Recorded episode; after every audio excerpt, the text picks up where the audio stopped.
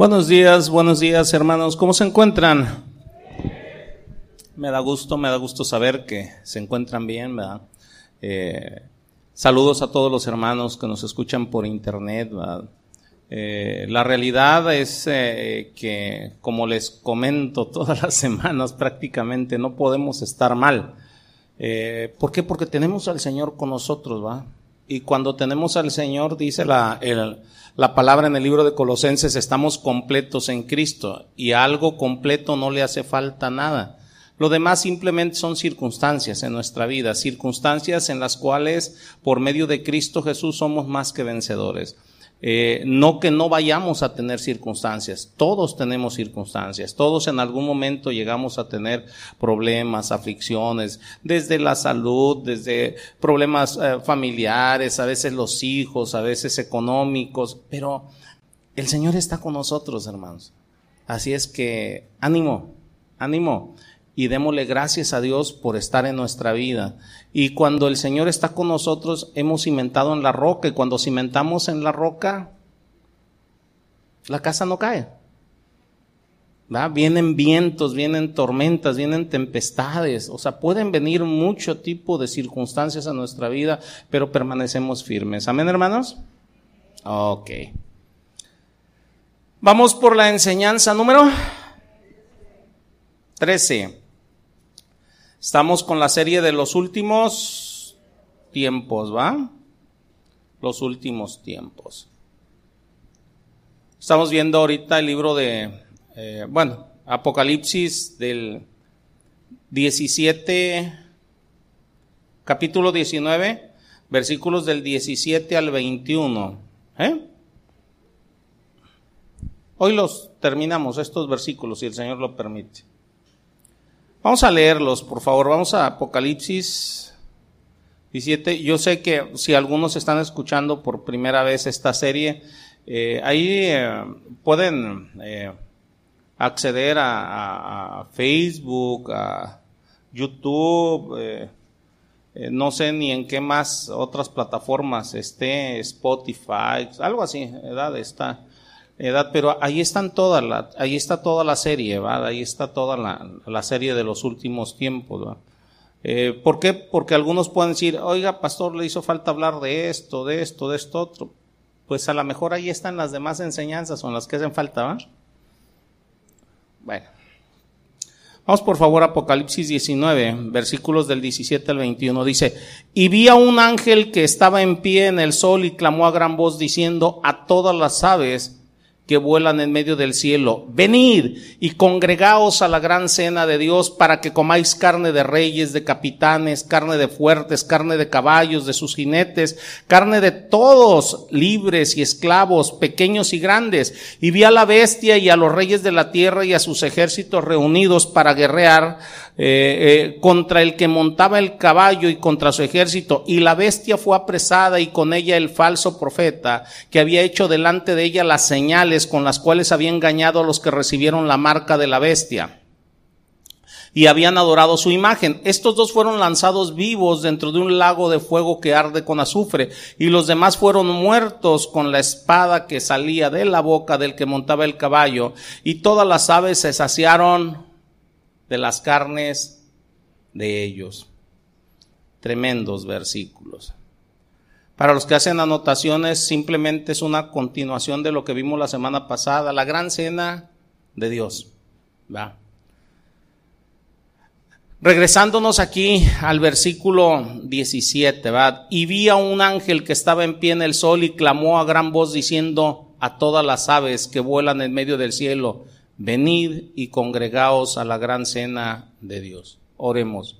Señor Dios altísimo, bendito Padre. Antes que todo, Padre Santo Eterno, yo te doy gracias en el nombre de tu Hijo amado, Cristo Jesús, porque estamos reunidos una vez más, Señor, delante de ti, rogándote, Señor, que nos abras el entendimiento, que nos abra las escrituras, que nos muestre, Señor, todo aquello que tú quieres que quede atesorado en nuestras mentes y en nuestros corazones para aprender a distinguir, Señor, las señales. Las señales que tú tienes lo que tú quieres que conozcamos, Señor. Porque todo esto nos sirve, Señor, para en su momento a nosotros, a nuestros hijos, a los hijos de nuestros hijos, no ser engañados. Porque vendrán tiempos donde digan, he aquí el Cristo, helo aquí, helo allá, y no va a ser mi Señor. Por eso debemos de conocer los tiempos y conocer las señales, Señor, que tú nos dejas. Bendito y alabado seas por ello, Padre, en el nombre de Cristo Jesús. Amén.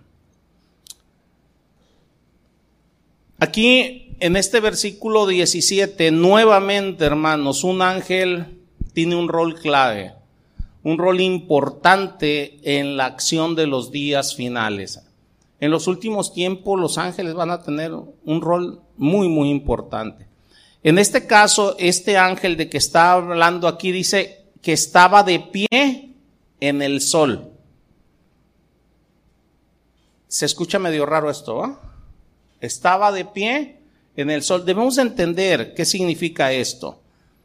Significa, es una pregunta, ¿significa literalmente que él estaba parado en el sol y no se quemaba? ¿O algo por el estilo?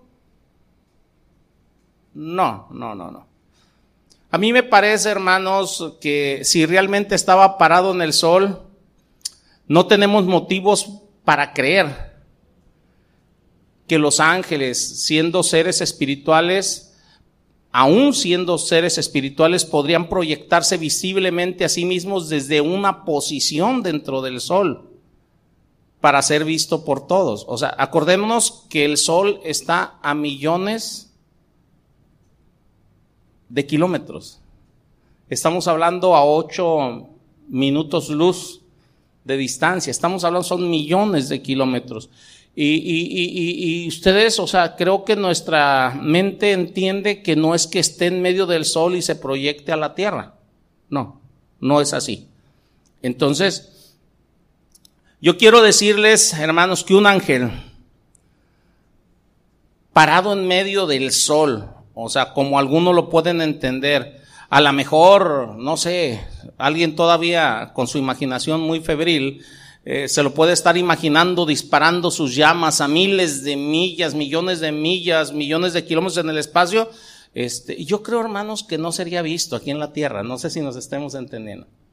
Por la distancia, no sería visto. Entonces, yo creo, hermanos, más eh, que el significado es que en la proximidad del sol, o quizás a manera de un pequeño eclipse, si lo quieren ver de esta manera, tapando el sol, o sea, un ángel parado a lo mejor en el, en, el cielo, ¿va? o sea, tapando un poco el sol, o sea, donde pudieras ver la silueta del ángel desde diferentes ángulos, ¿va? En este caso no dice que sería visto, válgame, eh, en, todo el mundo, válgame, como la venida de mi Señor, que Él sí va a ser como un relámpago y va a ser algo extremadamente visible, el sol va a dejar de iluminar, simplemente, todo eso ya lo vimos edad. Este, eh, yo creo que aquí el sol está brillando solamente en el contorno de la silueta del ángel. Quiero hacer hincapié en esto para aprender a, diferenciar a veces eh, eh, los lenguajes que utilizan la, la, palabra. Hay lenguajes que son simbólicos, ¿va? Entonces, él está parado entonces el ángel en un lugar donde puede llamar la atención, de manera poderosa. O sea, simplemente recordemos, por poner un ejemplo, Joel capítulo 2, versículos del 30 al 32, dice, y daré prodigios en el cielo y en la tierra, sangre y fuego, columnas de humo, el sol se convertirá en tinieblas, la luna en sangre, antes de que venga el día grande y espantoso de Jehová, y todo aquel que invocar el nombre de Jehová será salvo, porque en el monte de Sión y en Jerusalén habrá salvación, como ha dicho Jehová. ¿Por qué les, les, comento esto?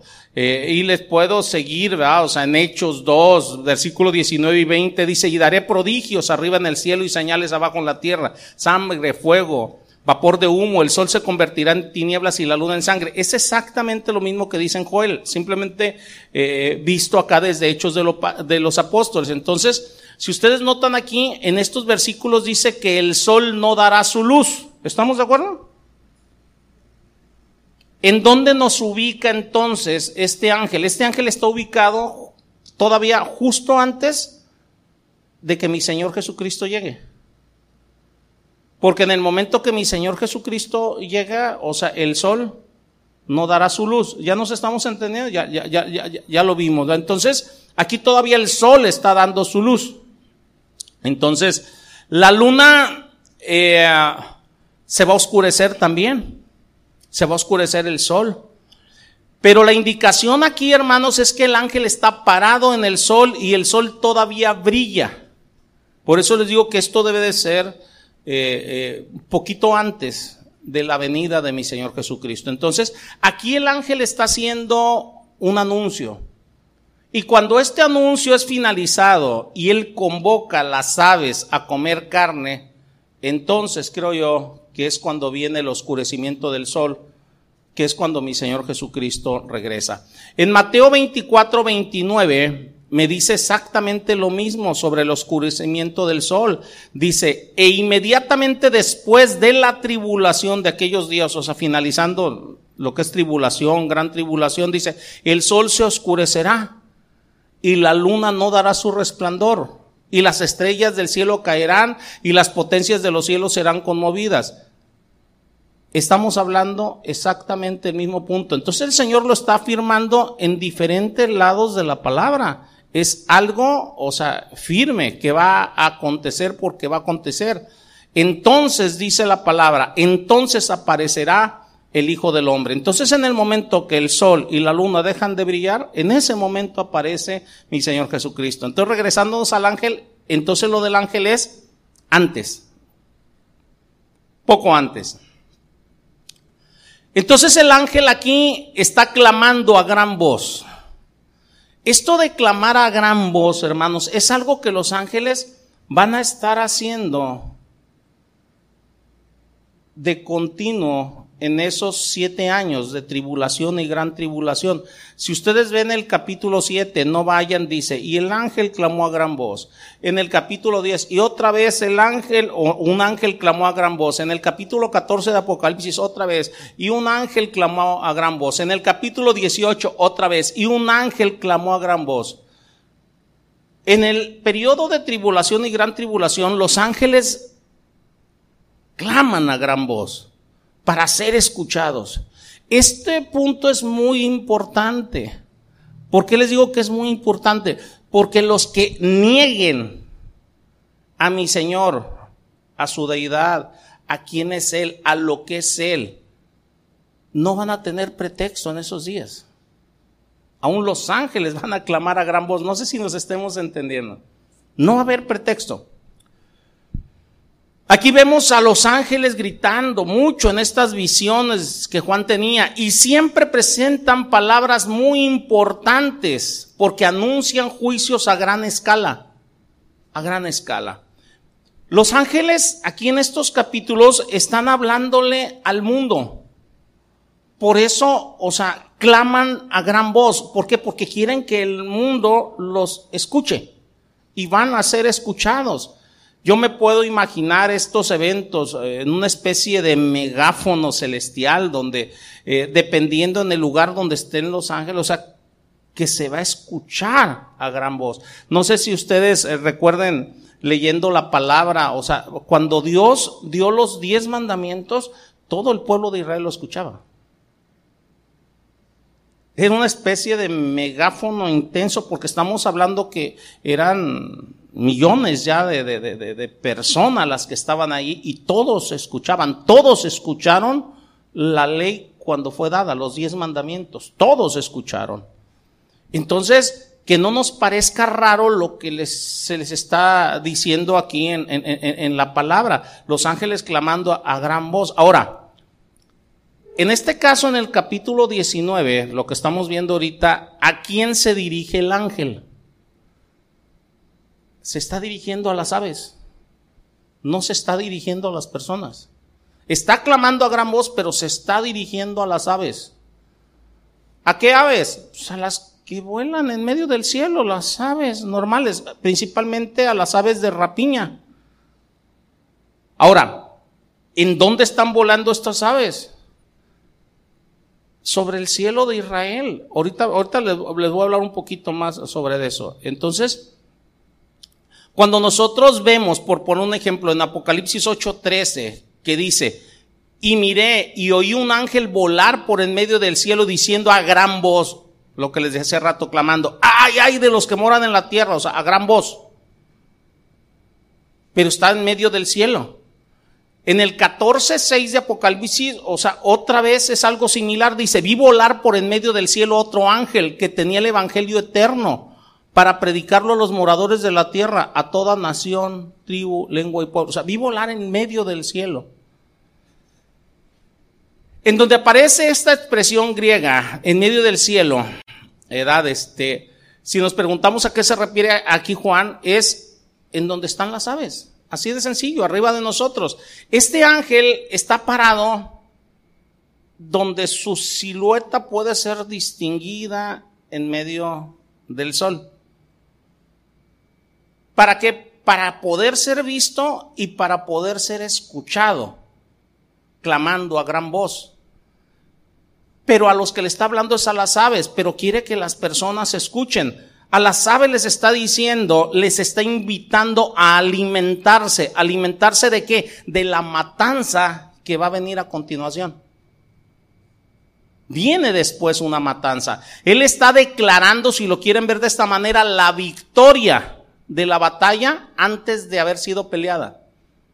¿Se acuerdan lo que veíamos la semana pasada? El que la va a pelear nada más es Cristo y él es el que va a vencer sobre todos, o sea, pero está declarando la victoria antes de hacer, de haber sido peleada. Yo les, les, comentaba a los servidores en la, en la mañana hoy, les decía, este, estas enseñanzas, o sea, están glorificando a Cristo porque están mostrando su gran poder.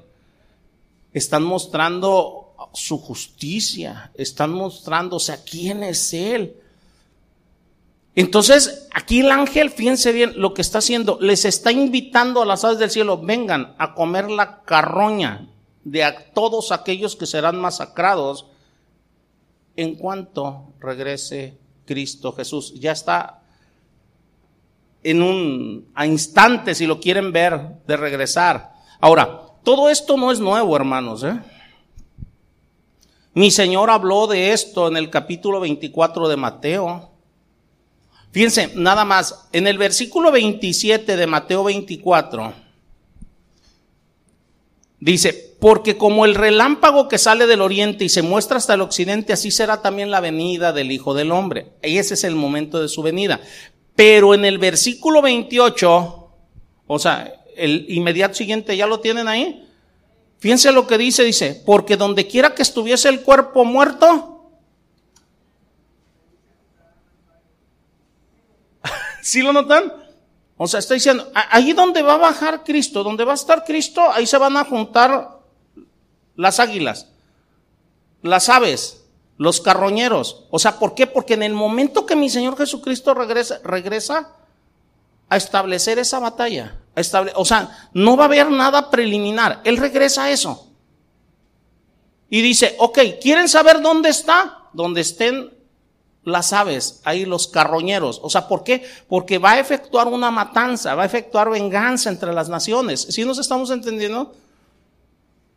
Y allí, allí es donde está Cristo. Entonces, también Lucas registra la enseñanza de mi Señor Jesucristo, esta misma enseñanza en el capítulo 17, ¿va?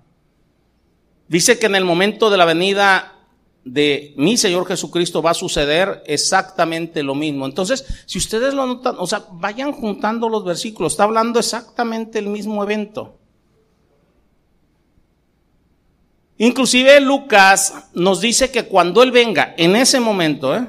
habrá dos, por decir, en una en un lugar, en una cama, por eso, y uno será tomado y otro va a ser dejado, ¿va? Están dos lavando, uno va a ser tomado y el otro ¿Qué significa eso? Uno será tomado para ser llevado a juicio, a esa matanza, y el otro va a ser dejado para el reino.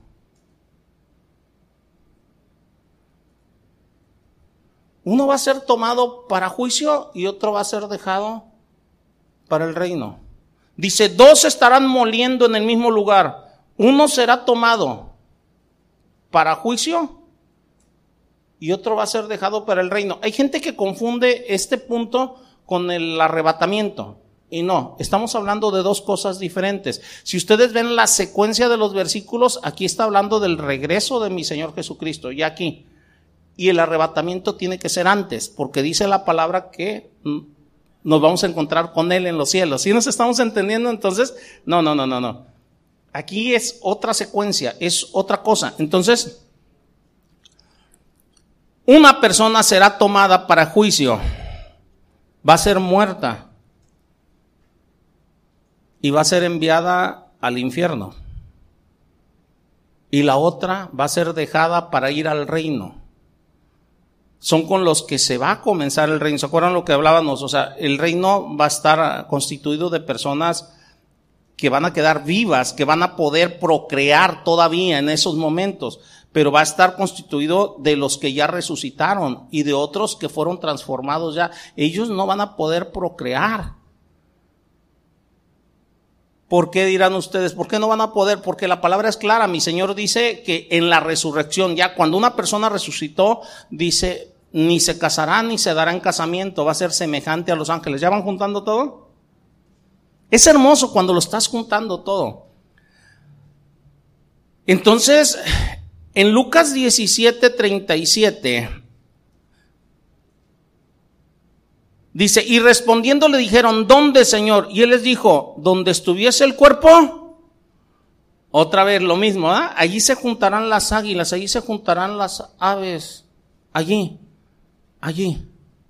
Entonces mi Señor al menos en dos ocasiones, y quizás más, ¿va?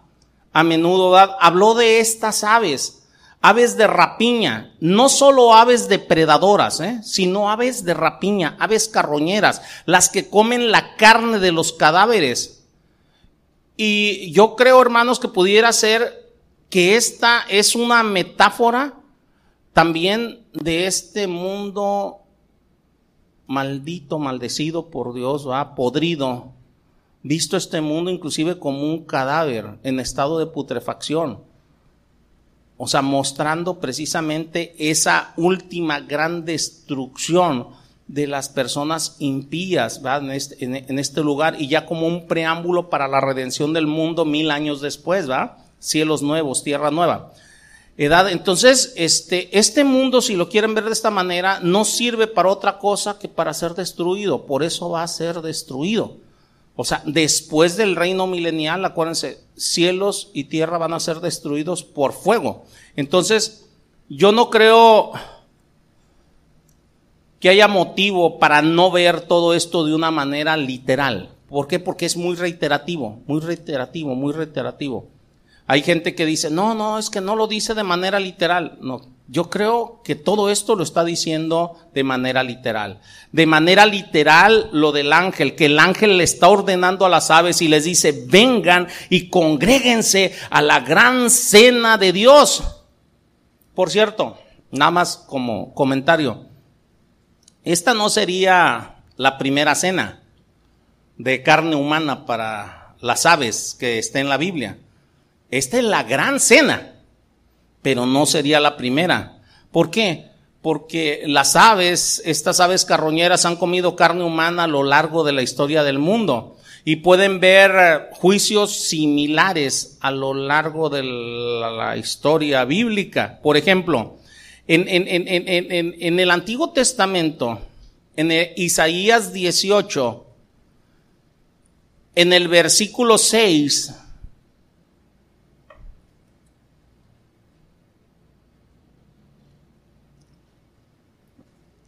Dice, y serán dejados todos, ¿para quién? ¿Sí lo notan o no? Para las aves de los montes y para las bestias de la tierra. Sobre ellos tendrán el verano las aves e invernarán todas las bestias de la tierra. van a ser dejados para que se los lonchen, para que se los coman. En Jeremías 7:33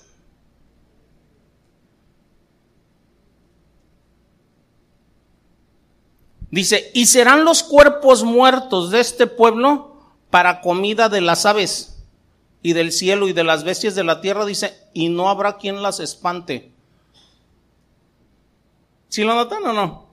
Entonces, a través de todas las guerras de la antigüedad, todas las guerras de la historia humana hasta la época moderna, las aves comen la carne de quien es muerto en ese momento, y las aves van a comer la carne de aquellos que van a ser enjuiciados y muertos al final de los tiempos. Ciertamente, hermanos, a lo largo de la historia las aves de rapiña y carroñera se han saturado con la carne, así de sencillo, ¿va? Entonces, hermanos, este llamado a la gran cena de Dios y llamando a todas las aves, entendamos que la batalla va a ser muy breve. Ahora, el lugar de la batalla va a abarcar una distancia considerable, son aproximadamente 200 millas, 300 y fracción de kilómetros de edad, donde todo va a ser salpicado de sangre de manera tan alta que dice la palabra que va a alcanzar la brida de los caballos. Entonces va a haber miles, yo considero mínimo dos, tres mil millones de cadáveres esparcidos por todas partes. ¿Ustedes se pueden imaginar eso?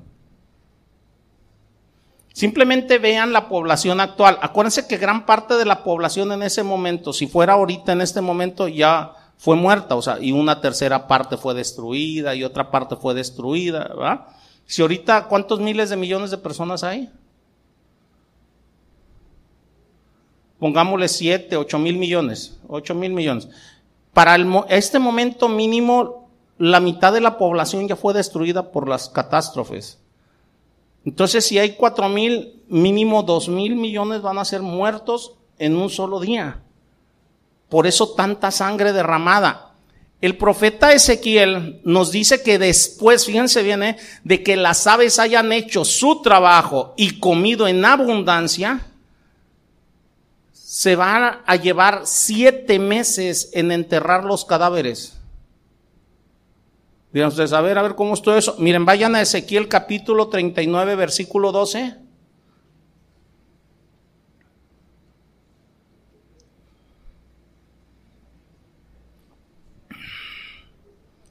¿Ya lo tienen? Sí, dice, y la casa de Israel los estará enterrando ¿Por cuánto? ¿Usted se puede imaginar eso? Siete, o sea, después de que las aves, o sea, se los comieron y todo. Hermanos, créanme, todo esto es para temer a nuestro Dios, ¿eh? Nuestro Dios es clemente, es misericordioso, pero de ninguna manera va a tener por inocente al, al, culpable. Ahorita estamos en un año agradable al Señor. Este año agradable es, o sea, Él nos está ofreciendo, o sea, salvación gratuitamente, dice, arrepiéntete, pero no es para que nosotros sigamos con nuestra vida, es para buscar ser transformados por Él, nuestra mente, eh, nuestras acciones, o sea, acuérdense que arrepentimiento es cambio de mente, viene de la palabra metanoia, entonces, eh, eh, es, es, muy interesante voltear y, y ver, ver todo, todo esto, entonces, si hablamos de las aves en Israel, Israel es, es un lugar muy específico hablando de las aves. Inclusive, este, eh, eh, les voy a dar un dato muy interesante. En la Fuerza Aérea Israelí han muerto más pilotos por causa de las aves que vuelan el territorio israelí que por causa de las guerras. Es interesante ese dato, o sea, es, es un lugar, la, la, franja de Israel es un lugar, o sea, de vuelo de las aves que emigran. Primero que nada, hermanos, todas las aves migratorias, hablando de las aves que vienen, son pájaros muy grandes, son aves muy grandes. Eh, si ustedes ven aquí a Israel desde lo que es la Europa occidental hasta Siberia, migran todas esas aves hacia el sur cada año. Y todas esas aves atraviesan Israel. Son millones y millones de aves que atraviesan Israel año con año, año con año. Algunos de ustedes se pueden preguntar, oye, pero ¿por qué? Simplemente necesitan comida durante su migración, necesitan ir a comer, emigran, o sea, para parearse o, o, por comida. Este, eh, y para migrar, para poder abastecerse de comida durante su migración, debemos de entender que no hay comida en el este de Israel porque es desierto. Y no hay comida en el oeste porque está el mar. O sea, simplemente en esa franja de Israel es donde van a encontrar eh, eh, eh, alimento. Entonces ellos están volando, todas esos millones de aves vuelan por la franja de Israel y llegan a comienzos de la primavera y ellos saben, los, ahora sí, simplemente los pilotos de, de Israel ahorita, que, que todos, todas esas aves llegan a comienzo de la primavera. Es una migración en esa época. Saben el tipo de aves que vendrán. O sea, inclusive los vuelos comerciales y los vuelos de eh, um, militares, o sea, tuvieron que aprender, o sea, a volar junto con las aves, junto con las aves. Me quisiera meter más en estos datos, pero yo quiero que vean, o sea, por qué ese lugar inclusive, o sea, lo escogió Dios para, para, para la batalla. Entonces, Ahorita se puede predecir su llegada, inclusive con uno o dos días de anticipación, la llegada de las aves. Y llegan diferentes grupos de aves y están atravesando millones y millones de ellas, todas volando por Israel. Y esto para mí es sorprendente, ¿va? Eh, nos podemos preguntar a lo mejor, este, algunos, ahorita que les dije que, que cruzan en primavera, oye, entonces la segunda venida va a ser en primavera. El día y la hora nadie lo sabe. Quizás sí, quizás no, ¿va? Eh, ¿Por qué? Porque el Señor puede hacer, eh, llamarlas antes o hacer que se demoren. Sí, sí nos estamos entendiendo, pero es en esa época donde está el cruce de aves allí. Eh, entonces es, es muy probable que sea en esa época. Entonces existe otro motivo por el cual ellas siempre vuelan por Israel y es porque por Israel hay corrientes térmicas ascendentes, por eso cruzan por ahí. Aparte del alimento, que no hay alimento ni al este ni al oeste y tienen que cruzar por esa franja de Israel. Por Israel hay corrientes térmicas ascendentes. Y cuando las aves vienen desde lo alto, hermanos, literalmente vienen planeando en descenso sobre esas corrientes. Y luego ya se dispersan en el norte de África. O sea, ellas vienen por comida. Entonces, o sea, cuando esa gran cena de Dios, o sea, el ángel las está llamando y decirle, vengan, aquí está el lonche. Vénganse, están migrando por la comida, vénganse, aquí está. Y esta es la gran cena que Dios les está preparando. Los eh, habitantes de Israel, edades, te comenzaron a estudiar a las aves. Y esto, créanme, es algo increíble, hermanos, porque nos muestra la mente de Dios en su poder creativo, en todo. Y todo lo tiene, o sea, tremendamente planeado. Cada tipo de parvada, si hablo de las aves, vuela siempre por la misma ruta, a la misma altitud y en la misma época del año. Eso es lo que ha permitido ahorita que los vuelos en Israel, o sea, se puedan desarrollar con mayor normalidad. O sea, estudiando a las aves. E, está como simplemente aquí en México, hasta las mariposas, monarcas, o sea, siempre vuelan por donde mismo y llegan la misma ruta, misma época del año. Ahora, Ah, ahorita hablándoles de los pilotos, o sea, ahorita están entrenados todos los pilotos para volar en diferentes altitudes en determinados tiempos debido a las aves migratorias. Porque siempre lo van a hacer misma altitud, misma corriente, misma época del año. Y con eso han solucionado los problemas que les decía. Esto es algo increíble, hermanos. Esto es algo, algo increíble, ¿va?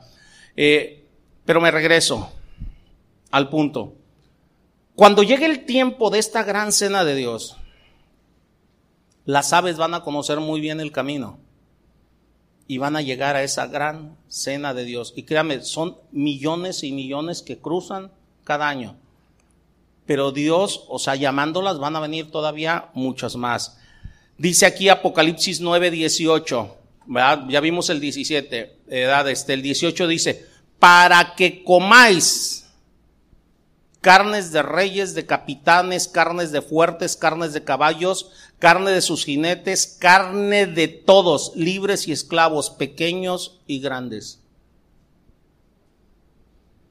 Vengan, dice, venida y congregaos a la gran cena de Dios, dice, para que comáis carne de reyes, de capitanes, carne de fuertes, carne de caballos, de sus jinetes, carne de todos, libres, esclavos, pequeños y grandes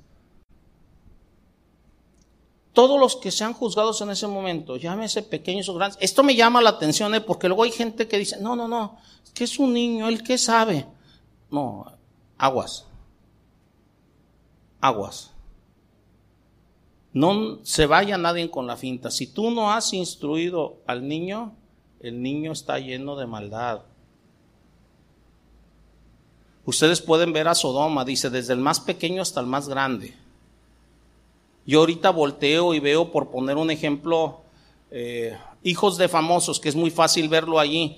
O sea, famosos que dicen, no, es que mi hijo, este, pues dice que es hija. Y yo le creo. Y empiezan hasta a darles tratamientos para cambios desde niños. Y eso me concuerda con lo que me dice de Sodoma y Gomorra los pequeños, lo que pasó con la tribu de Benjamín, o sea, desde el más pequeño hasta el más grande, andaban ya con sus cosas, pero eso es por falta de instrucción y por falta de ejemplo de parte de los padres.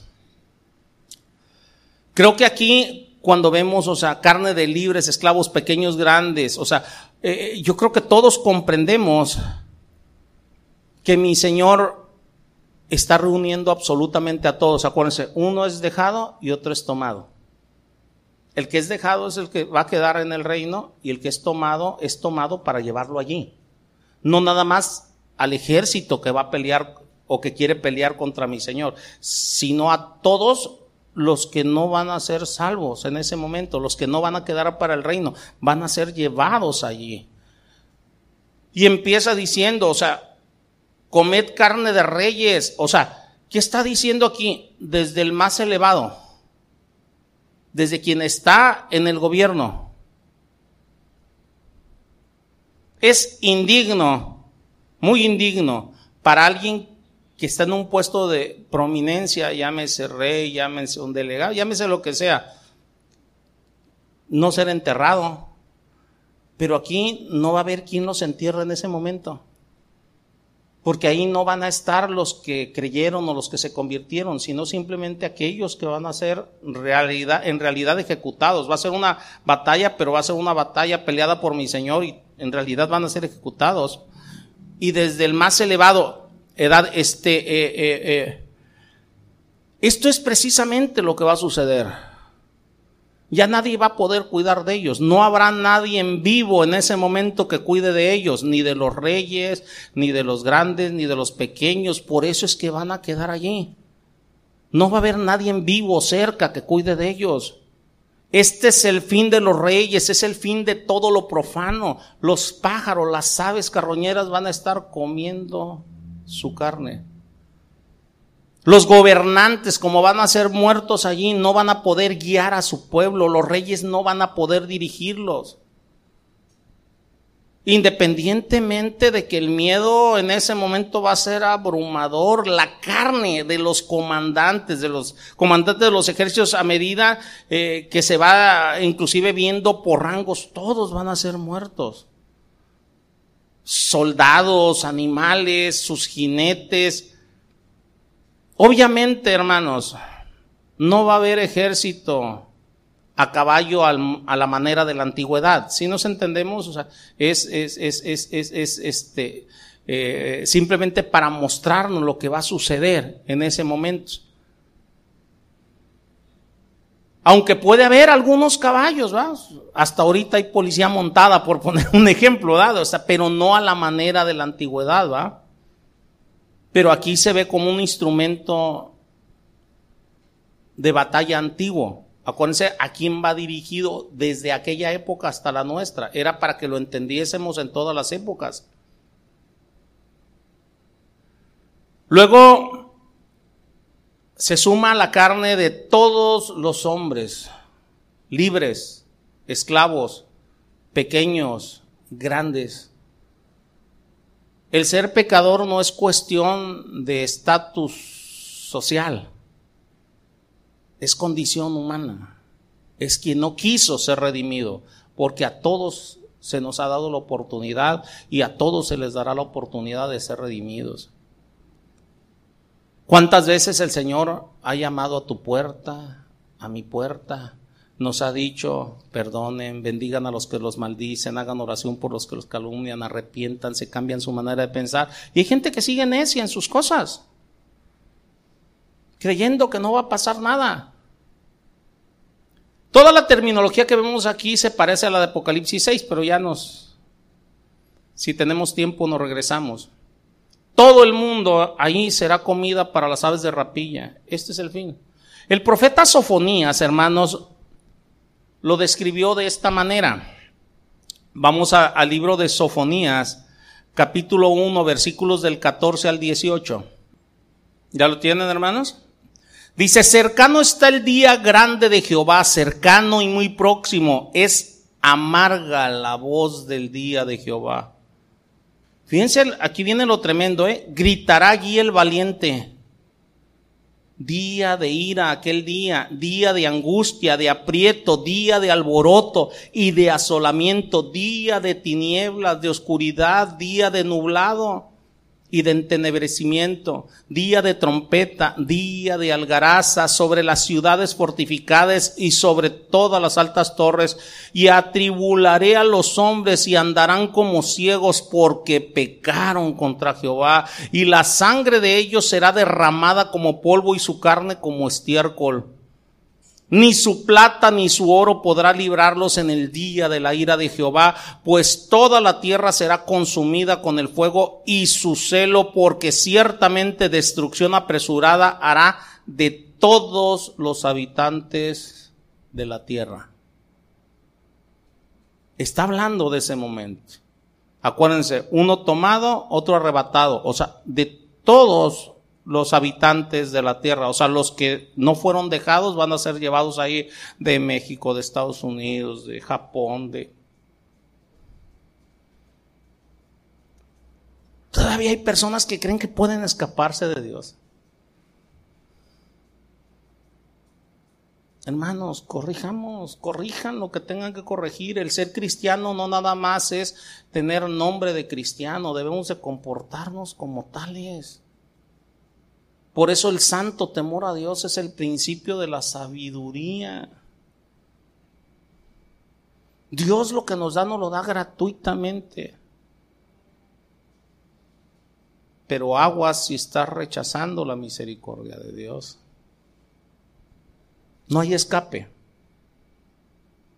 En este día es la ejecución de todos los no redimidos, todos. Nadie va a escapar dice, de todos los habitantes de la tierra, de todos, nadie va a escapar. Los libres, los esclavos, pequeños, grandes, nadie escapa. Todo se convierte en comida para las aves de rapiña en ese día.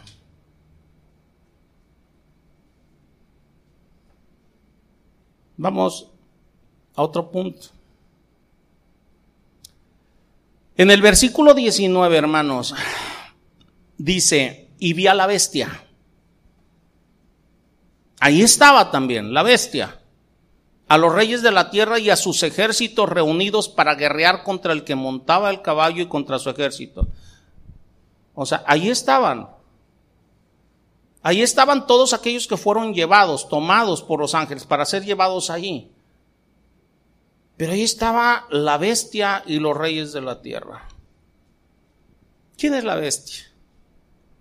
Es lo que conocemos nosotros como el anticristo, el gobernante mundial en ese momento. Ese gobernante mundial ya fue presentado desde Apocalipsis 11.7 y luego hay una descripción de él en Apocalipsis 13, versículos del 1 al 8. Ah, o sea, no nos vamos a meter allí, ya hemos estado hablando de, de esas cosas. La bestia y los reyes de la tierra, ¿quiénes son? Si ustedes ven el capítulo 17, nada más tómenlo como anotaciones porque si no sería, no terminaría el día de hoy. Ustedes deben de recordar los que han leído Apocalipsis con detenimiento, que ahí en Apocalipsis 17 hay 10 reyes. El anticristo de alguna manera, según los teólogos, va, divide al mundo en 10 sectores. Si ustedes ven desde ahorita, se pueden ver sectores, ¿va? En, el mundo, por decir, no, pues que los de la OTAN, ¿va? Los del Tratado del Atlántico Norte, o no, pues que las naciones aquí de Latinoamérica tienen sus propios, ¿va? O sea, va a haber 10 sectores, ¿va? Eso es lo que creen teólogos, ¿va? De alguna manera dividiendo al mundo en 10 sectores y ha puesto a alguien a cargo de cada una de esas partes que le responden a él. El anticristo gobernando al mundo pero a través de 10 personas. Esta es una división política, ¿va? Y aquellos que están inmediatamente bajo él están gobernando esos 10 sectores del mundo. Y luego menciona sus ejércitos. Y esos son todos los que están allí. Recuerden ahora lo que es la sexta copa, que ya vimos, ¿va? en el capítulo 16, el engaño de los demonios que han salido de las bocas del dragón, de la bestia y del falso profeta, juntan esos ejércitos. Entonces eh, eh, Juan dice que vio al anticristo y vio a los diez reyes y vio a los ejércitos de todo el mundo juntarse para pelear contra aquel que está sentado en el caballo y contra su ejército. Los reyes del mundo, los ejércitos del mundo van a estar allí para pelear. Mi Señor dice, ok, con ustedes, me traigo también a los demás de una vez, para todos. Pero en este caso, ellos tienen su ejército, un ejército muy singular. Imagínense reunirse con el propósito de pelear contra el rey de reyes, contra el señor de señores. Esto solamente lo puede ser alguien, una, no cree, punto número uno, y no sabe en la que se está metiendo. Hay muchos cristianos que no saben en la que se meten, queriendo ir en contra de los mandatos de Dios. A ver, sencillo. Esto es para los cristianos, los que me escuchan, los de aquí, los que me escuchan por internet. ¿Qué dice la, la palabra? O sea, que si alguien te ofende, hace algo contra ti, ¿qué debes de hacer? ¿Qué, dice? ¿Cómo? Perdonar. Pero yo he platicado con muchos cristianos de años, ¿eh? De cristianos de años. perdone, hermano. No, no, no, ¿cómo? Me la vuelve a hacer. Hermanos, se están poniendo en contra de aquel que dio el mandamiento. Si te dices creyente, tú eres el que debes de someterte a eso. Debes de buscar la manera de hacer las cosas. No, es que no sabes lo que me hizo. Te haya hecho lo que te haya hecho. Ahora, ya, se los he dicho, nada más poniendo ese ejemplo, el perdonar no significa que tengas que estarte exponiendo. ¿Va? Pero sí que tu corazón no albergue nada en contra de nadie. Son dos cosas muy diferentes. Bueno, pero el tema no es el perdón. Nada más les pongo un ejemplo para que vean cómo hay cristianos que llamándose cristianos simplemente, o sea, no quieren seguir al Señor. Entonces están en contra de Él. Entonces es muy comprensible. Si alguno puede decir, ¿cómo puede ser posible que estos se levanten en contra de, a pesar de todo lo que han vivido en la tribulación y gran tribulación? Acuérdense de Faraón. Oye, Dios todo lo que demostró con las plagas de Egipto, ¿o no? Y lo que decía por medio de Moisés, eso se hacía. Y aún así se atrevió Faraón a ir en contra del pueblo de Israel. Y querérselos traer de regreso. La gente le decía a Faraón, oye, ya déjalos ir, el país está destruido. O sea, cuando el hombre endurece su corazón, hermanos, cree que puede pelear contra Dios. Por eso es que vemos esto aquí. Están listos para la batalla. En Zacarías 14:5 dice, Y huiréis al valle de los montes, porque el valle de los montes llegará hasta Asal. Huiréis de la manera que huiste por causa de un terremoto en los días de Usías, rey de Judá, y vendrá Jehová mi Dios y con él todos los santos. Aquí está diciendo quién es el ejército de Cristo, todos los santos. Los enemigos de Cristo lograron matarle cuando vino su primera vez. Mi Señor vino con humildad, con gracia. Pero lograron matarle porque ese era el plan de Dios. No porque pudieran contra Él. No sé si nos estemos entendiendo. Ese era el plan de Dios. El plan de Dios para que tú y yo podamos ser salvos. El plan de Dios para que el mundo antiguo, los que hayan creído en Dios, puedan ser salvos. El plan de Dios para poder rescatar a aquellos que estén en ese momento y crean. Por eso mi Señor Jesucristo vino de esa manera, porque era el plan de Dios y por eso murió, no porque pudieran con Él. Mi Señor mismo dice, ¿qué creen que no puedo pedirle a mi Padre? O sea, siete legiones de ángeles, si se dan cuenta o no. Simplemente dice, no lo hago, ¿por qué? Porque este es el plan de Dios. Mi Señor vino hace dos mil años y lo odiaron cuando mostró salvación y misericordia. Imagínense ustedes cómo le van a odiar cuando les esté mostrando juicio. ¿Sí lo notan? Cuando mi Señor esté listo para ejecutarlos, el mundo va a mostrar más, mucho más ese odio que tiene hacia Dios. Por eso es que van a estar listos para ser ejecutados. Van a estar armados y listos, pero van a ser ejecutados.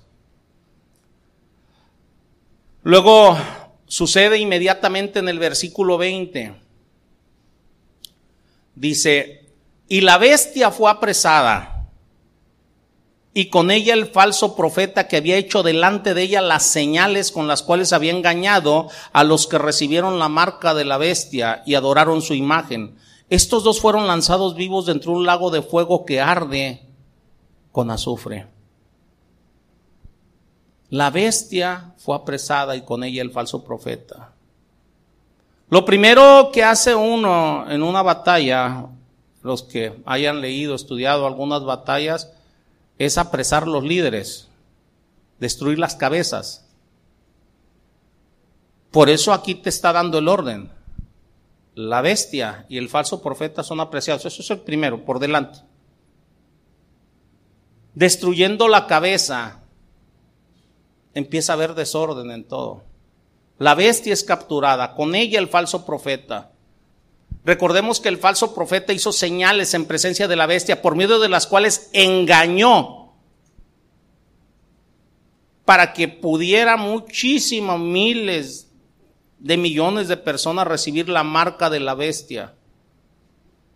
Vean la descripción del falso profeta, ahí está Apocalipsis 13, del 11 al 13, dice, después vi otra bestia que subía de la tierra, tenía dos cuernos semejantes a los de un cordero, pero hablaba como dragón, o sea, viene queriendo ocupar el lugar de Cristo, pero hablando como dragón y ejerce toda la autoridad de la primera bestia en presencia de ella, dice, y hace que la tierra y los moradores de ella adoren a la primera bestia cuya herida mortal fue sanada.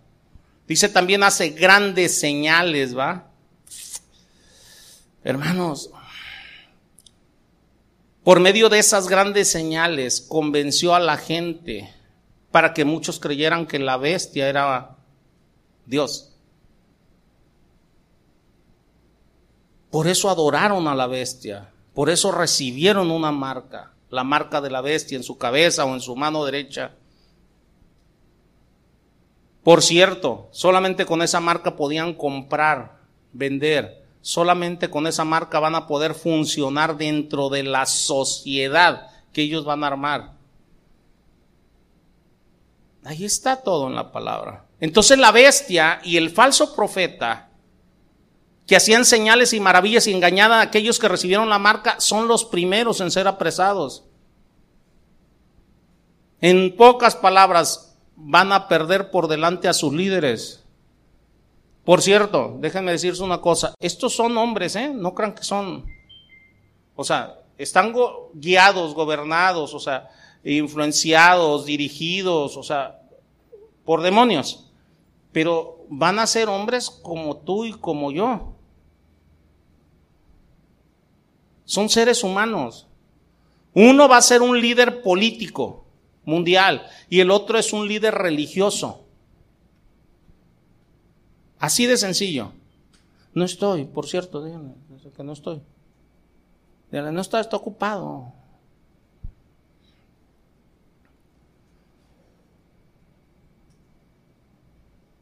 Son, estos dos líderes son capturados primero, y los ejércitos inmediatamente al perder a sus líderes, empiezan a perder los líderes de arriba hacia abajo. Estos dos hombres son arrojados, dice aquí, vivos al lago de fuego. Son arrojados vivos. ¿Ya lo leyeron ahí? Vivos.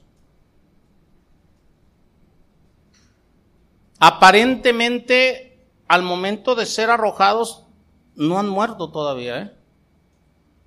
Debe de haber algún tipo de transformación al ser arrojados pero van a estar vivos. Mi Señor Jesucristo llega, simplemente los toma y los arroja al lago de fuego. Esta es la primera mención de este lugar, que es el infierno final y el infierno eterno. Hay gente que dice que no existe el infierno. Este es el infierno. Siempre ha existido el infierno. Dios lo hizo desde el principio. Aún para los que estamos en este mundo, siempre ha existido el infierno.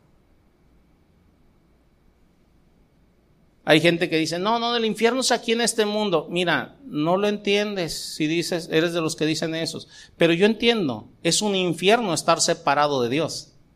Empezando desde allí. Pero el infierno real, este, este es otro boleto. Esta es su forma final.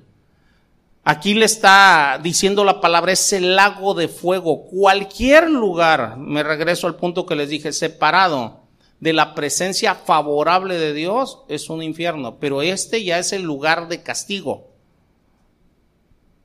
Este es el lugar de castigo eterno. Esta es la forma final. Los primeros en habitar la forma final o el lugar final de castigo van a ser el anticristo y el falso profeta. Son los primeritos. Daniel 7:11 dice lo mismo. Vamos a Daniel 7:11.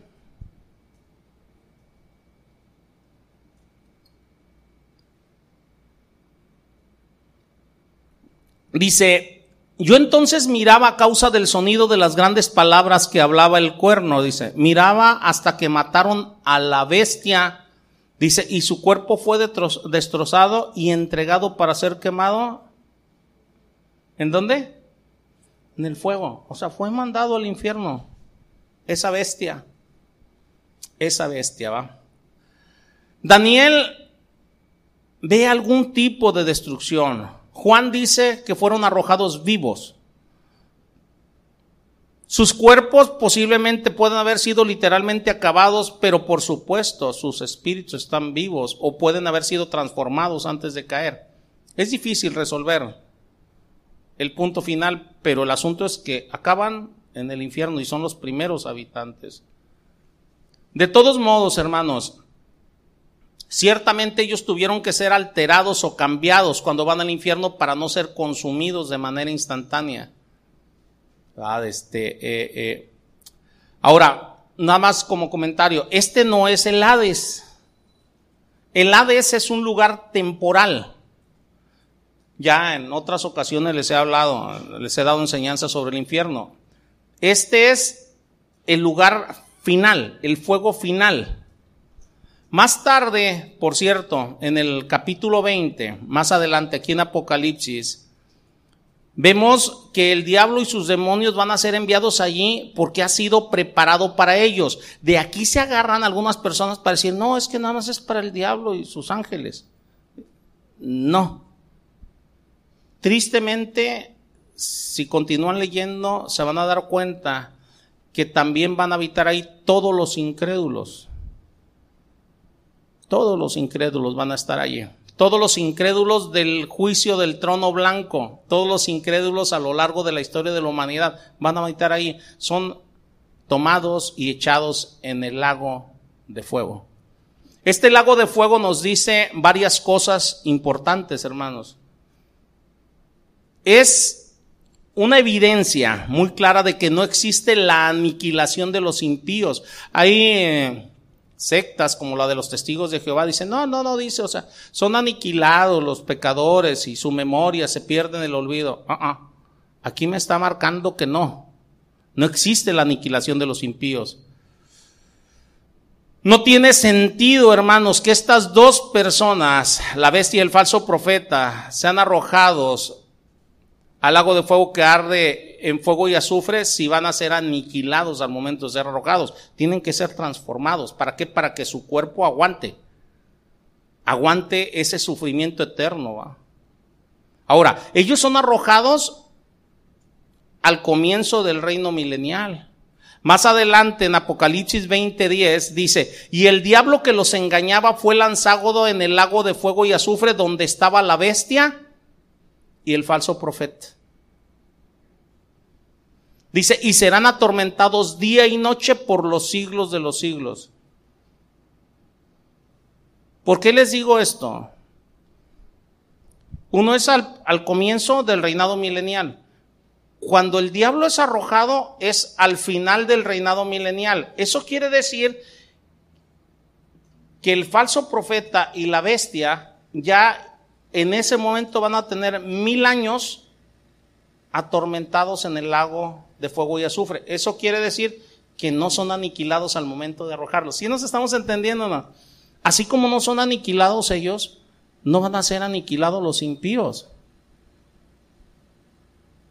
va a ser transformado su cuerpo para que siga sufriendo y sufriendo y sufriendo y sufriendo.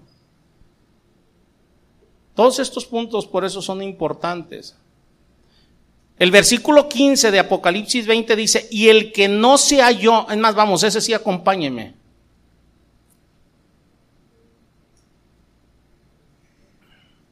Digo, por si alguno les dice, no, es que ya me dijeron a mí que no existe el infierno, eso quisieras. Pero a mí no me interesa si existe o no existe, yo soy del Señor. ¿Ya lo vieron? Dice, y el que no se halló inscrito en el libro de la vida fue lanzado al lago de fuego. ¿Sí lo notan o no? Entonces no, no se vayan con la finta algunos incrédulos porque se agarran de que no, al cabo, si peco, nada más voy a ser aniquilado y eso, y nada más está preparado para el diablo y sus ángeles. Creo que aquí es muy claro, ¿eh? Ahora, Isaías vio este lago de fuego, hermanos. En Isaías 66, 24.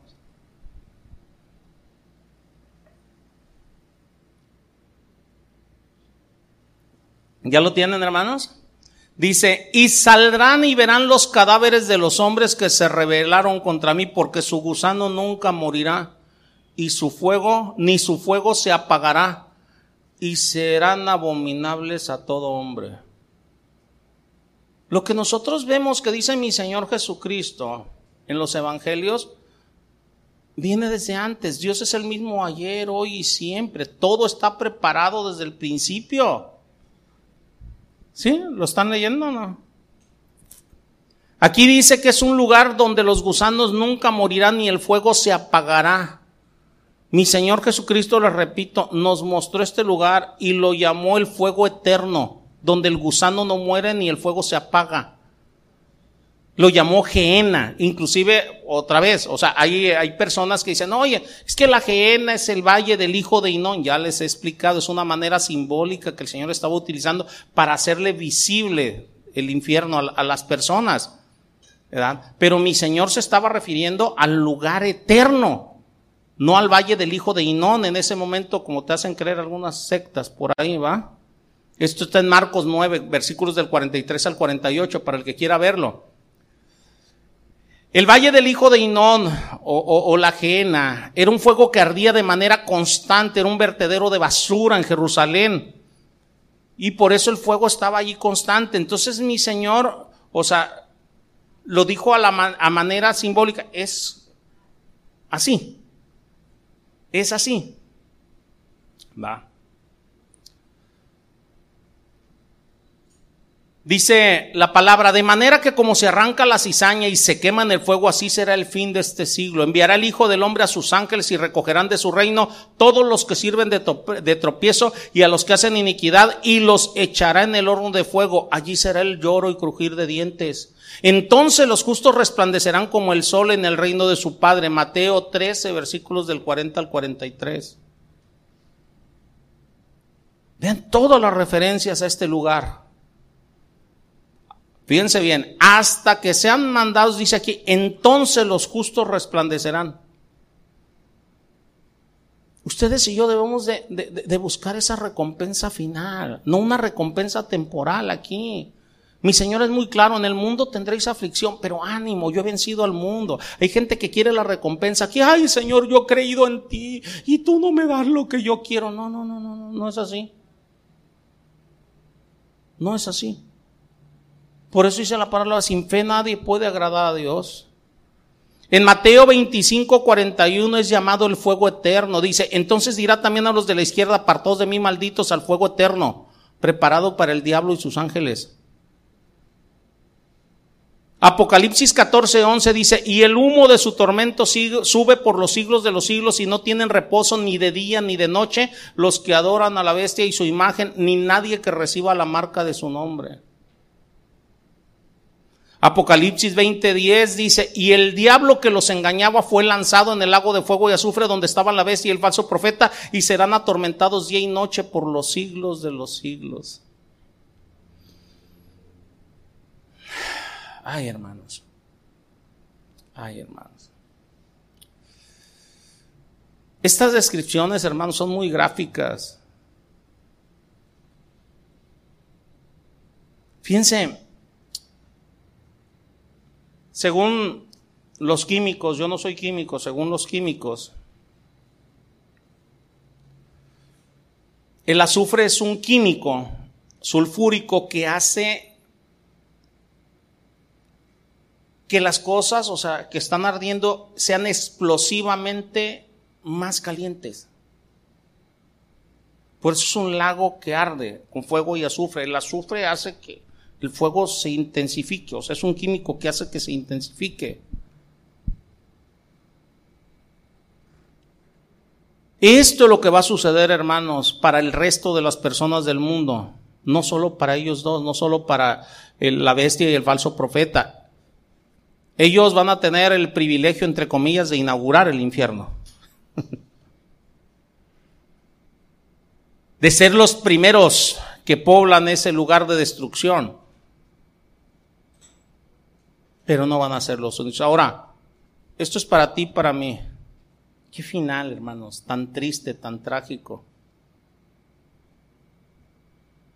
Qué final. Cuando yo volteo, veo, estudio este tipo de cosas, es cuando volteo y digo, Señor, qué salvación tan grande me has dado.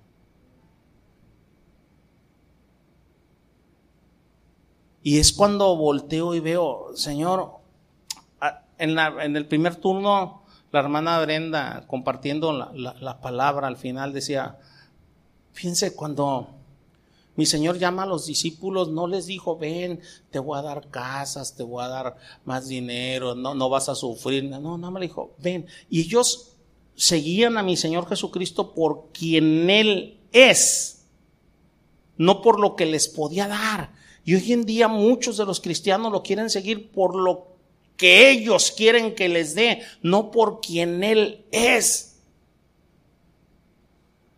Como son pragmáticos, son fácilmente engañados. ¿Por qué? Porque quien va por lo que se le va a dar, siempre va a estar yéndose a través de quien le dé lo que él quiere. Por eso va a haber tantos cientos de millones, miles de millones para mí de personas que van a seguir al anticristo porque les va a dar lo que ellos quieren. Acuérdense que dice Tesalonicenses cuando digan paz y seguridad, dice, tengan cuidado. Lo primero que va a venir es a traer paz al mundo, paz en Medio Oriente, va a traer prosperidad económica, le va a dar a la gente lo que quiere y por eso lo van a seguir, se van a olvidar de todo esto. Yo quisiera que ustedes o los que me están escuchando por internet dejaran de ser los que lo sean, porque no digo que todos lo sean pragmáticos, queriendo siempre sacar algo de parte de Dios. ¿Qué más queremos si nos está dando salvación tan grande? ¿Qué otro motivo queremos para seguirle, para servirle, para honrarle por el resto de la eternidad?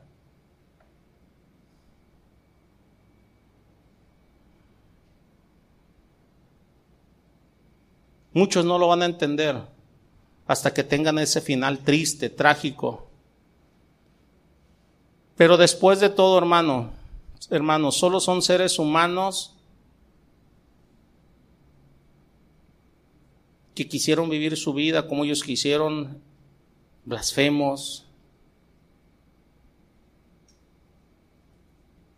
Si ustedes ven el final de los tiempos, toda esa gente va a ser, va a ser expuesta a la predicación, a la mayor predicación de la historia. Pero todos los que sean muertos en esa última batalla no van a tener una excusa, porque van a, va a predicar el Evangelio eterno los ángeles, lo van a predicar los dos testigos, va a ser predicado por 144 mil judíos, o sea, a, Israel, o sea, no van a tener excusa. Van a ser expuestos al poder milagroso de los dos testigos, de los mismos ángeles. Van a ser expuestos al juicio por no haber creído a pesar de eso, como Faraón como los egipcios, a pesar de que Dios les está mostrando que nadie puede en contra de Dios, en contra de su poder, aún así se aferraban. No, y no dejamos ir al pueblo. O sea, ese no dejamos ir al pueblo es el equivalente a no, no voy a hacer lo que Él me dice. Yo tengo mejores planes y mejores cosas. Es mejor guardar mi rencor que perdonar. Por poner un ejemplo, hace rato que les hablaba del perdón, ¿verdad?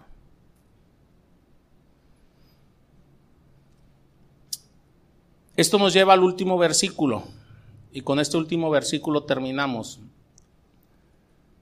Versículo 21. Y los demás fueron muertos con la espada que salía de la boca del que montaba el caballo, y todas las aves del cielo, todas las aves se saciaron de la carne de ellos. Si venden el versículo 15, ya lo vimos, dice, de su boca sale una espada aguda para herir con ella a las naciones. Y lo mismo te está diciendo aquí. ¿Cuál es esa espada? Su palabra, hermanos. Todos los pecadores aquí van a morir por su palabra. No solo los ejércitos, sino cualquier pecador que quede en el planeta en ese momento. A todos los va a juntar el Señor allí. Los ejércitos estarán allí. Todos los impíos van a estar allí. Chicos, grandes, todos, todos, todos, todos, todos. Él va a destruir, o sea, todas esas personas, va a destruir pueblos. El versículo 15 dice, de la boca sale una espada aguda para herir con ella a las naciones, y él la regirá con vara de hierro, y él pisa el lagar del, del vino del furor de la ira del Dios Todopoderoso. Va a ser una muerte rápida y devastadora. ¿De qué manera? En la medida que Él habla. Ustedes ven a, Génesis 1, desde Génesis 1 dice, Dios dijo y se hizo.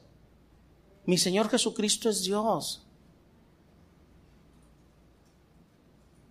Con una sola palabra suya dice, mueran todos estos que están allí. ¿Y quién cree que va a pasar? Por eso es con la espada de su boca. Por eso ninguno de los que van con el Señor van a pelear. Nada más el Señor va a decir y se va a hacer. Por eso es con la espada de su boca. Un expositor bíblico dijo, escribió esto, dice, repentinamente, dice, todo habrá terminado.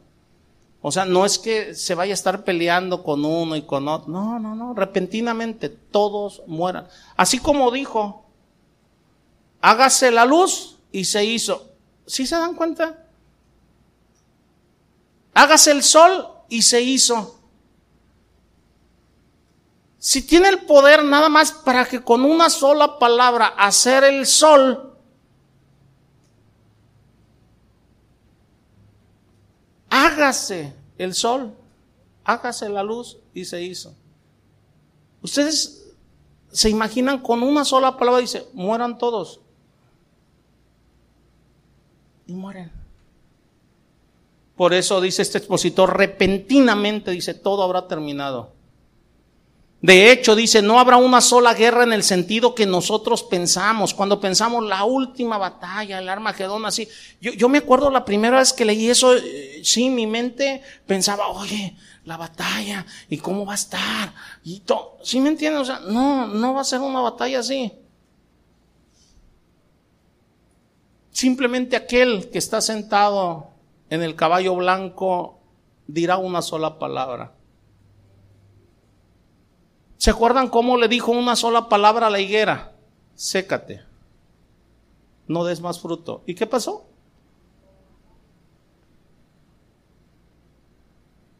Hay, una alabanza muy, hermosa de aquí, de, de casa de oración. Dice, con una sola palabra tuya. Cuando nosotros oramos, o sea, creamos, creamos en Él, que si no nos está concediendo lo que le estamos pidiendo, es porque no es lo mejor para nosotros en ese momento, aunque tú creas que es lo mejor. Hace rato platicaba con un hermano, edad, venía contento, me dice, pastor, digo, ¿qué pasó? Ya tengo trabajo.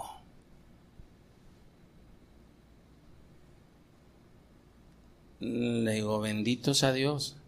¿Por qué venía tan contento? Tenía casi un año buscando trabajo. No significa que no haya trabajado en este año. Si nos entendamos, o sea, hacía trabajos esporádicos, pero no tenía un trabajo fijo. Y ahorita ya tiene trabajo fijo. Entonces platicando con él le digo, porque sé cuánto le había rogado al Señor por el trabajo. ¿va? Le digo, pero le digo, ¿ya te diste cuenta que fue un año de gran aprendizaje?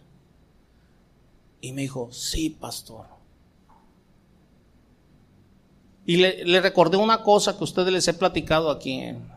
Cuando el Señor me llamó, nos llamó a mi esposa y a mí. Para servirle, perdimos todo.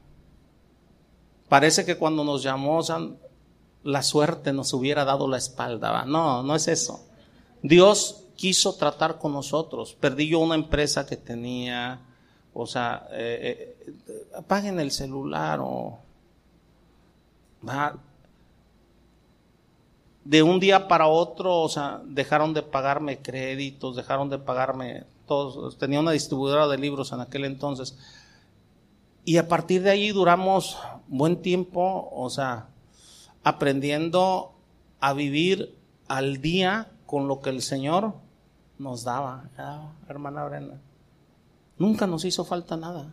Fue gran aprendizaje. Yo le, comenté al hermano, durante todo ese tiempo, inclusive eh, eh, eh, ya estaba Moy, Uriel estaba bien pequeñito.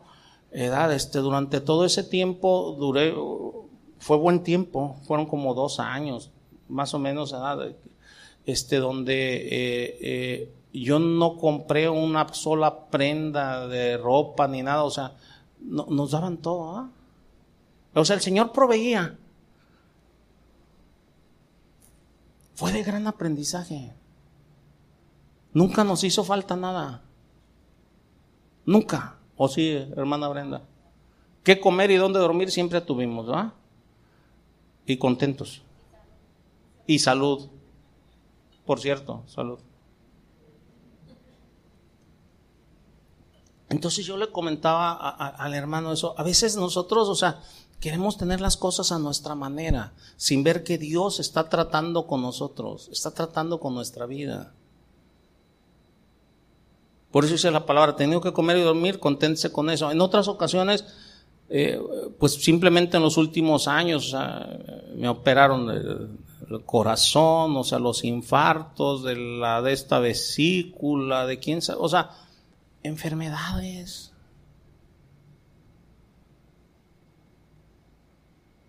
Pero de todo, de todo el Señor nos ha sacado adelante.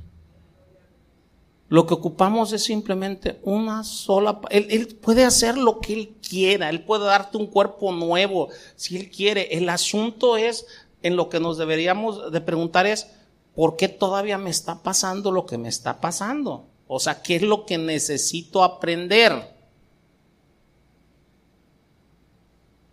Y yo me he encontrado con un detalle. Pablo lo dijo, dice, aprended a estar contentos, cualquiera que sea tu situación.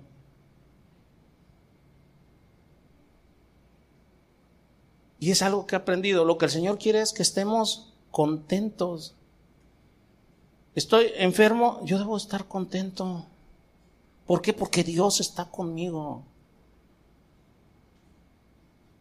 Dice la palabra que, Él nos, nos nos, nos, nos, tendrá en el lecho del dolor, ¿va? Él está conmigo. Debo de aprender a estar contento. Ok, no, no tengo todo lo que quisiera económicamente. Señor, pero me das que comer. Me das, o sea, qué vestir. Yo en mi caso particular, o sea, otros hermanos pueden tener diferentes opiniones, pero el Señor me ha dado, los que están aquí conmigo, cinco hijos maravillosos que creen en Dios. Una esposa que es una mujer de Dios. ¿Qué más quiero?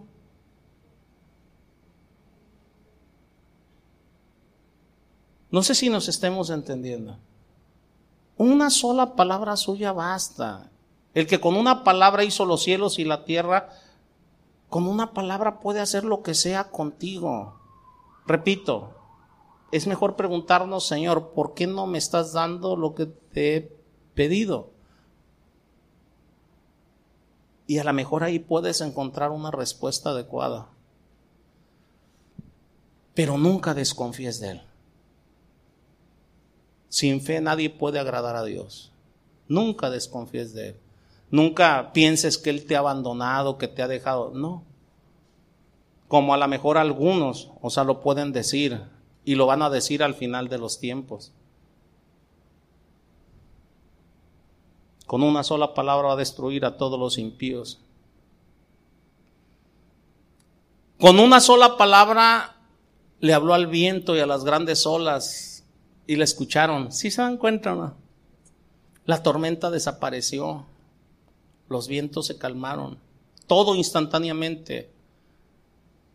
Entonces, si vemos esto aquí en Apocalipsis con una sola palabra de él, la guerra va a terminar. Hay gente que, yo, yo, he visto que dice, Señor, ¿por qué no destruyes a los impíos? Porque todavía entre ellos hay esperanza. Si el Señor no ha venido es porque todavía hay gente que puede ser salva. Cuando Él venga, ya no va a haber. Por eso la separación. ¿Sí nos estamos entendiendo?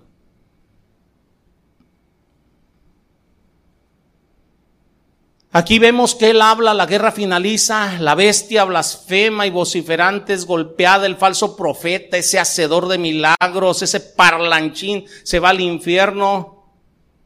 Ambos son lanzados Al, al lago de fuego y azufre. Los ejércitos son azotados, van a caer muertos por doquiera, las aves de los cielos a lonchárselos descendiendo para comérselo. ¿verdad? Es una escena tremenda, ¿eh? pero que nos debería de llamar la atención y ver, o sea que Dios es paciente, pero su paciencia llega a un límite. En algún momento. En Zacarías 14, versículo 3 y 4, veremos una descripción de cómo termina todo. Dice, Después saldrá Jehová y peleará con aquellas naciones como peleó el día de la batalla. Y se afirmarán sus pies en aquel día sobre el monte de los olivos que está al frente de Jerusalén al oriente y el monte de los olivos se partirá por en medio hacia el oriente y hacia el occidente, haciendo un valle muy grande. A ver, espérame, me perdí aquí haciendo un valle muy grande y la mitad del monte se apartará hacia el norte y la otra mitad hacia el sur.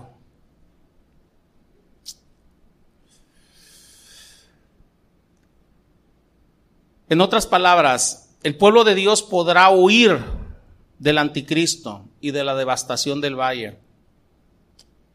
El pueblo de Dios. Pero los impíos no van a poder huir de Cristo. Porque digo que el pueblo de Dios podrá huir del anticristo y demás, porque si se fijan va a haber gente viva que crea en Cristo en ese momento. Entonces eso quiere decir que pudieron sobrellevar el no tener la marca de la bestia.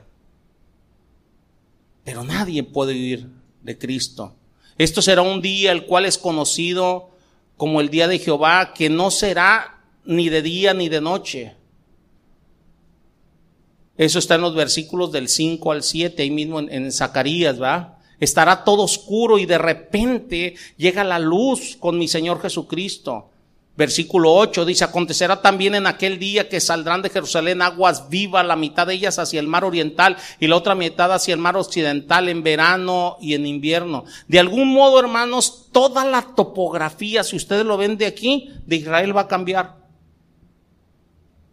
Mi Señor llega al monte de los olivos, divide, separa ampliamente, el pueblo huye, las aguas empiezan a fluir a través de un nuevo valle.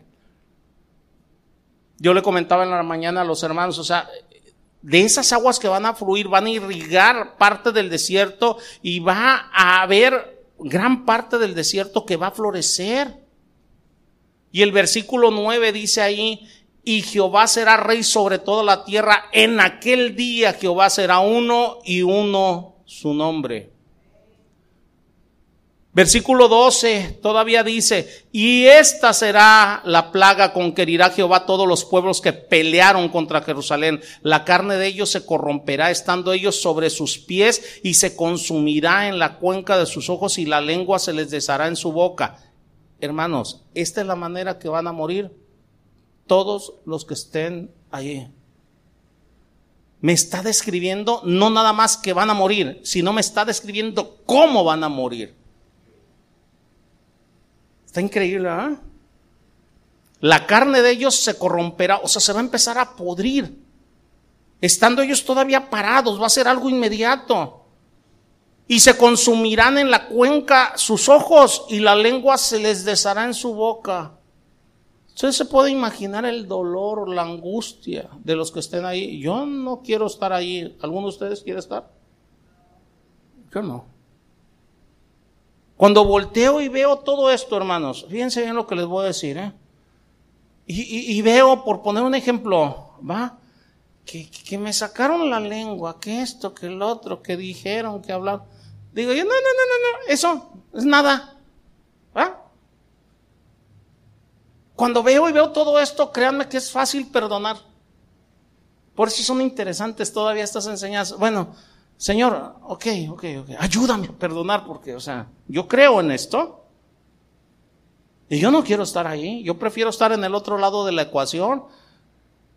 Si yo sé que, en mi corazón, ok, o en mi mente, es que todavía no, como que no me arrepiento arrepiento completamente porque mi mente todavía me arrastra hacia otras cosas. Señor, ayúdame a que mi mente cambie. O sea, ahí es donde suplicas, donde te humillas delante de Dios.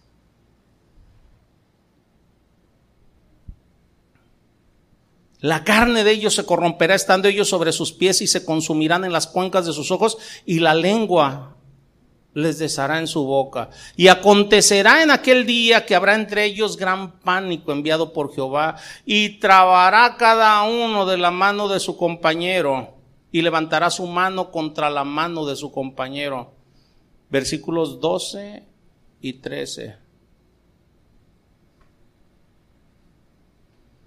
Acontecerá en aquel día, va, que habrá entre ellos gran pánico enviado por Jehová y trabará cada uno de la mano de su compañero y levantarán su mano contra la mano de su compañero.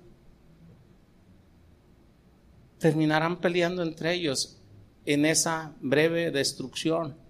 Hermanos, esta para mí es una de las escenas, si no la escena más aterradora dentro de la palabra para los que están vivos. Después de eso, ya el infierno. Si nos estamos en pero yo digo para los que están vivos. Esto no es para deleitarse, esto es para dar pavor, temor.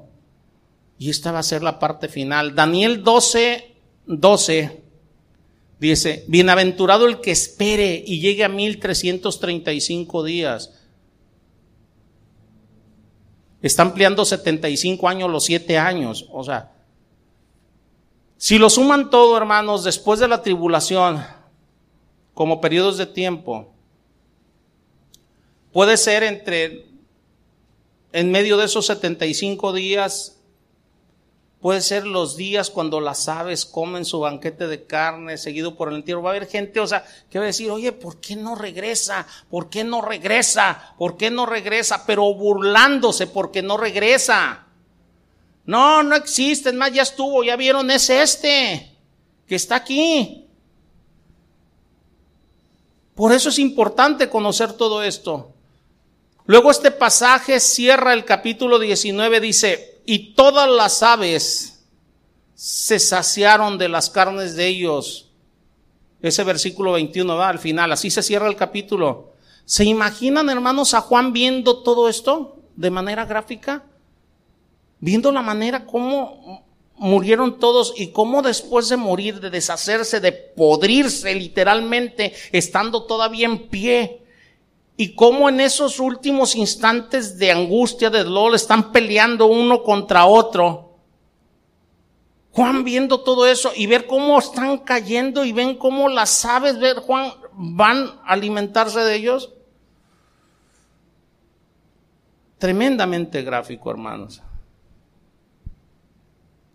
En segunda de Pedro, capítulo 3, versículo 3 y 4, fíjense lo que dice Pedro, dice, sabiendo primero esto, que en los postreros días, los últimos dice, vendrán burladores, andando según sus propias concupiscencias y diciendo, ¿dónde está la promesa de su advenimiento? ¿Dónde está la llegada? Por eso nos dice que debemos de aguantar los siete años más setenta y cinco días. En ese lapso vendrá, en ese lapso sucederá.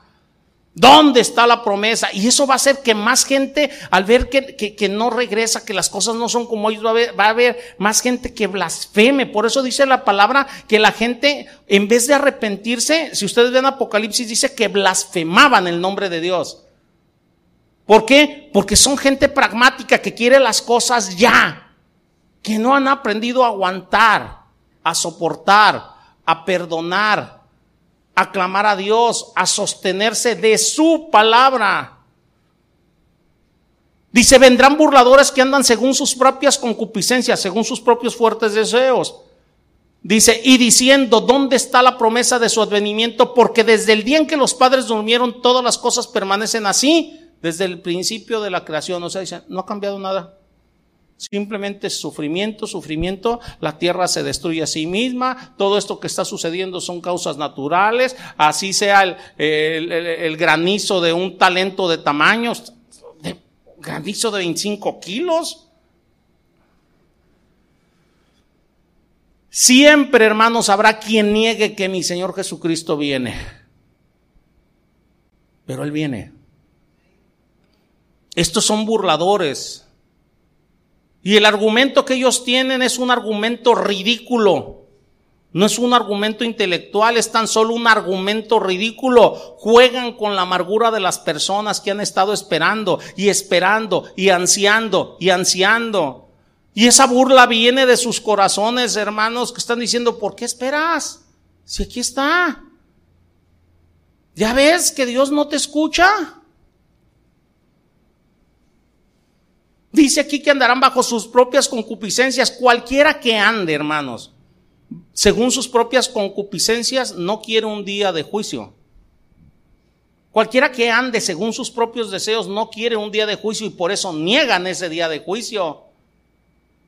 Y por eso dicen, sí, no, no, es que no, no, no, ¿cómo Dios? Dios es 100% amor. Sí, sí, es 100% amor. Pero también viene ese día grande del Señor donde todo tiene que terminar.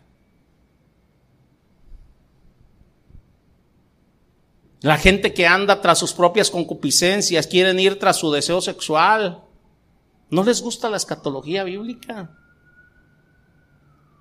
Quieren ir simplemente tras sus propios deseos, pasársela bien, nada más.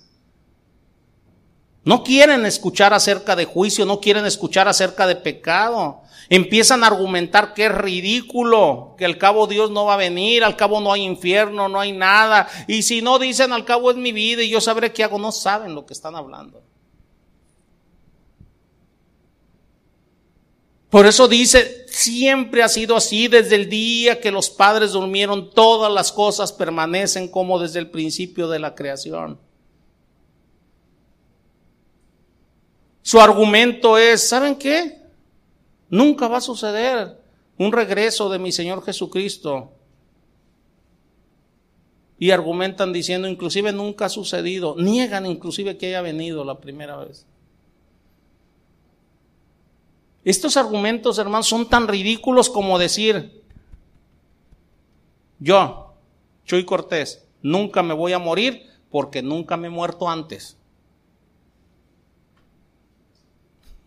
¿Sí lo notan o no? Es un argumento ridículo. Ellos argumentan, nunca va a haber un juicio divino como este porque nunca lo ha habido antes. Los que hablan sobre la evolución dicen, hemos estado aquí en este mundo millones y millones de años y siempre ha sido lo mismo. No hay un juez, no hay Dios, no hay juicios, no hay escatología, no hay responsabilidad. Y esto es parte de lo que enseña la evolución. Y esto es el enfoque natural de este mundo, hermanos. Es un simplemente un método de escapar de la responsabilidad de cada quien. Por eso Pedro dice, bajo el argumento de ellos que creen que se han olvidado de lo que ha hecho Dios. Esta gente, o sea, se olvidó del diluvio. Dice, ¿no se acuerdan que Dios provocó una catástrofe inmensa con el diluvio? Y del diluvio hay pruebas científicas de que este mundo estuvo inundado. Pero a pesar de todos sus argumentos necios, mi Señor viene, hermanos.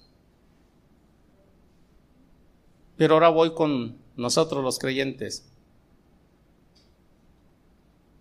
¿Cuál es el argumento de nosotros los creyentes?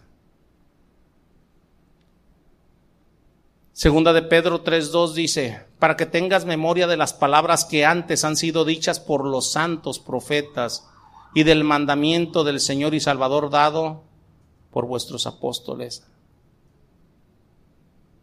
El argumento de nosotros siempre deben de ser las escrituras.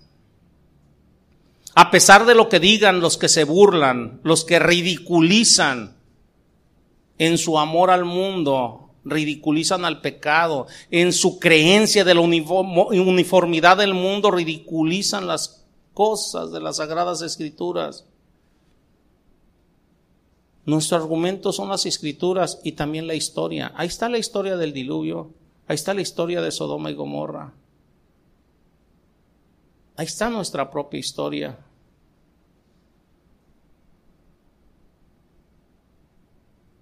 Y además, lo que me dicen las escrituras, Dios no está atado a un reloj. Para Él un día es como mil años y mil años como un día. Dios no opera con nuestros tiempos. entonces no operas según tu calendario y mi calendario. Opera según sus señales. Por eso dice la palabra, el Señor no retarda su promesa como algunos la tienen por tardanza, sino que es paciente para con nosotros, no queriendo que ninguno perezca, sino que todos procedan al arrepentimiento. Versículo 9. Imagínate nada más, o sea, cómo el Señor te ha ido llevando a ti al paso de, de los días, al paso de los años. A lo mejor tú que me estás escuchando, ustedes que están aquí en la iglesia, a lo mejor dicen, es que me hace falta y hace falta, o sea, mayor limpieza en mí, todavía no estoy listo. Ahí es donde aprecia su paciencia. Porque quiere que ninguno perezca. Él va a venir cuando ya no se pueda salvar ninguno. Por eso nosotros argumentamos a partir de la escritura y de la historia y argumentamos a partir de la eternidad, argumentamos a través de la gracia de mi Señor Jesucristo. Ahí en el versículo 10, estamos en 2 Pedro 10, dice, pero el día del Señor vendrá como ladrón en la noche, en el cual los cielos pasarán con gran estruendo y los elementos ardiendo serán deshechos y la tierra y las obras que en ella hay serán quemadas.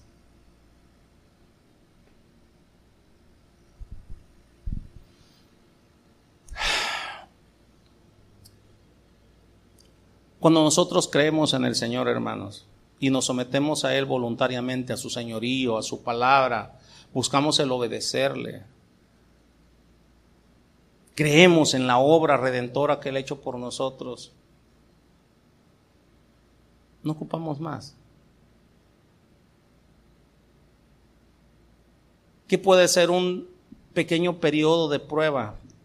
Dice Abraham, peregrinos hoy en este mundo. ¿Por qué? Porque Él esperaba la nación eterna, su patria eterna. Nosotros debemos de anhelar, ansiar ese lugar donde vamos a estar con el Señor. Entonces, cualquier cosa que pueda pasar con nosotros aquí es pequeña, es nada, comparado con el gozo que tendremos con Él toda la eternidad. Por eso nuestros argumentos son la escritura y por eso domingo a domingo les comento al principio de la enseñanza. Si Cristo está con nosotros, nosotros estamos completos. Lo que nos sucede en este mundo simplemente son circunstancias que nos ayudan a crecer cada día más y más a su semejanza. Amén, hermanos. Oremos. Señor, yo te doy gracias, Padre, en el nombre de Cristo Jesús, por esta hermosa palabra que nos has dado. Palabra que nos alienta, Señor. Nos alienta a seguir, a esforzarnos, a buscar cada vez ser más obedientes a ti y a tu palabra, Señor, sabiendo que tú regresas, que vienes y que le vas a dar a cada quien su recompensa. Alabanza y gloria para aquellos que han creído en ti, que hemos creído en ti y destrucción repentina para quien no ha creído o quien se ha burlado o quien simplemente busca una conveniencia contigo. Gracias Señor por hacernos entender esto. Yo te ruego que quede atesorado en nuestras mentes y en nuestros corazones y entendamos que nuestra esperanza en ti no es en vano, es una esperanza que no avergüenza, porque sabemos en quién hemos creído. Bendito y alabado sea.